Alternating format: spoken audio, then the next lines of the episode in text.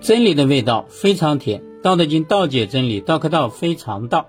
今天我们讲《道德经》的第五十九章：知人是天，莫若色。夫为色，是为早福。早福谓之重积德，重积德则无不克，无不克则莫之其极。莫之其极，可以有国，有国之母可以长久。是谓深根固底，长生久视之道。治人是天，莫若色。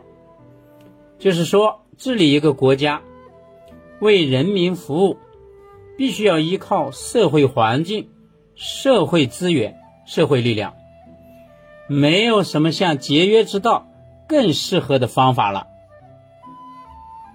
所以一上来呢，老子圣人就跟你讲，节约是治理国家、为人民服务的最好方法。夫为色。是为早夫，这因为只有遵循节约之道才是正确的，提前去做就是符合道的规律。早福谓之重积德呀，能够做到提前符合道的规律去做，那么这种行为我们称作为重积德。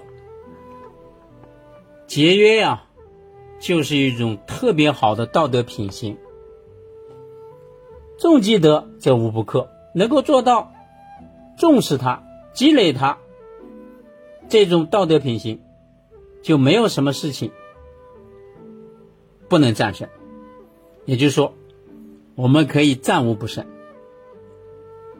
无不克则莫之其极，这种战无不胜的力量，没有谁能够了解到它到底有多大。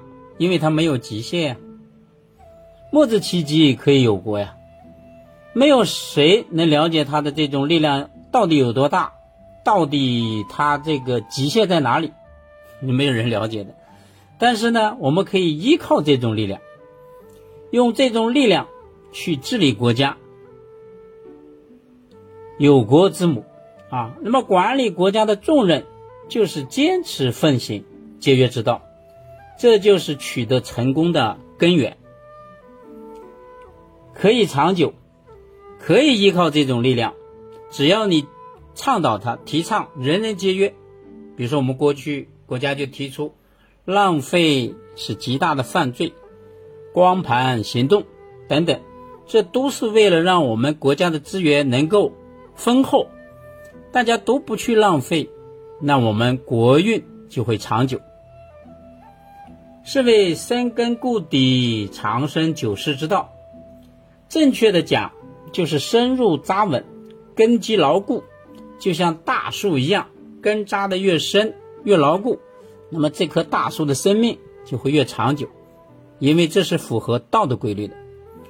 所以，我们把节约的精神，人人提倡，经常提倡，用在治理国家、治理企业。治理家庭，这才是符合道的。